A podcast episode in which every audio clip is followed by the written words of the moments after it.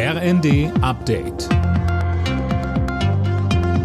Stündlich neu. Auf den Punkt informiert. Ich bin Imme Kasten. Bund und Länder wollen die Bildungschancen an sogenannten Brennpunktschulen verbessern. Im Fokus des neuen Startchancenprogramms liegen Grundschulen. Ab dem kommenden Schuljahr sollen vor allem das Lesen, Schreiben und Rechnen gestärkt werden.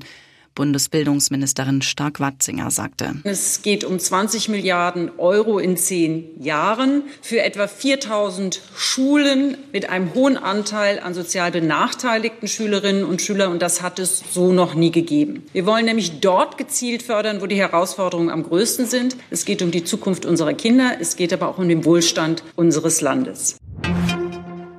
Lange hat es gedauert. Tagelang wurde diskutiert. Jetzt haben Bundestag und Bundesrat den Haushalt für das laufende Jahr beschlossen. Mehr dazu von Philipp Nützig. Im Etat sind Ausgaben von rund 477 Milliarden und eine Neuverschuldung von 39 Milliarden Euro vorgesehen.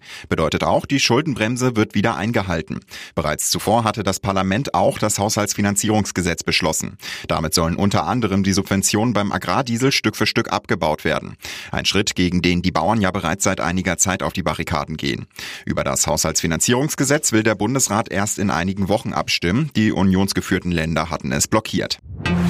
Einbürgerungen werden in Deutschland leichter. Der Bundesrat hat die Reform des Staatsangehörigkeitsrechts durchgewunken. Damit können Ausländer schon nach fünf Jahren einen deutschen Pass bekommen. Außerdem sind doppelte Staatsbürgerschaften nun möglich. Im Freitagsspiel der Bundesliga haben Borussia Dortmund und Aufsteiger Heidenheim unentschieden gespielt. Die Partie in Heidenheim endete 0 zu 0. Alle Nachrichten auf rnd.de